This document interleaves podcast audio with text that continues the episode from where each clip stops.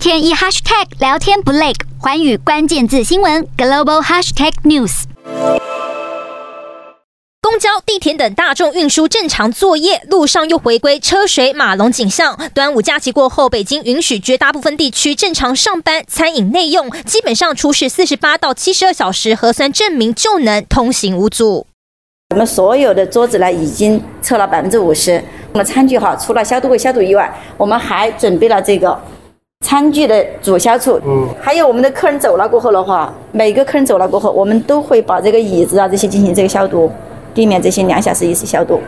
复课部分，中小学、幼稚园下周起陆续返校。北京疫情进入扫尾阶段之外，有鉴于这几个月的风尘乱象，现在中央也决定收回过去的无理指令，坚决做到九不准：一、不准随意将限制出行的范围由中高风险地区扩大到其他地区；二、不准对来自低风险地区人员采取强制劝返、隔离等限制措施。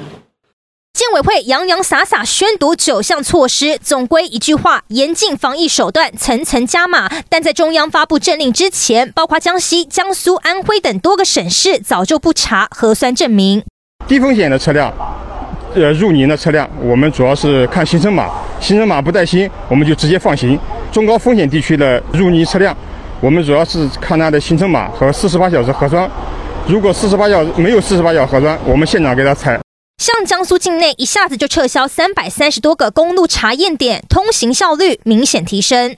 每天这个入泥车辆大概有一万到一万二到一万三千辆，比前段时间多出了大概有三四千辆。